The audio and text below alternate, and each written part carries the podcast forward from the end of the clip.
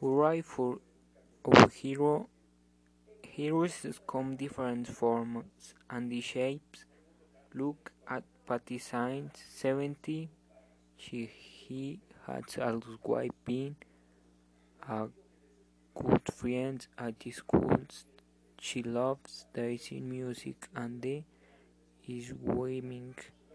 She has seen for math and the computers, which is why she participated in the national math championships last year.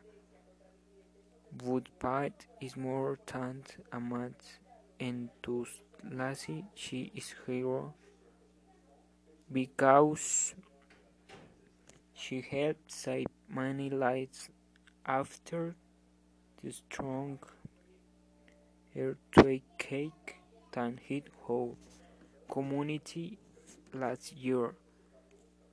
Patty found a way to make her skills useful. Many volunteers came to the end, and it was very complicated to coordinate. Patty programmed an app to connect all of the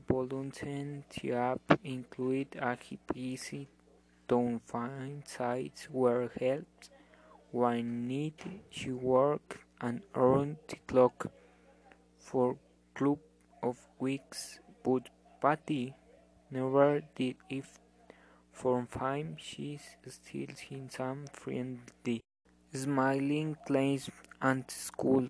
When Cleo asked her about her experience, she says it's what it had to do.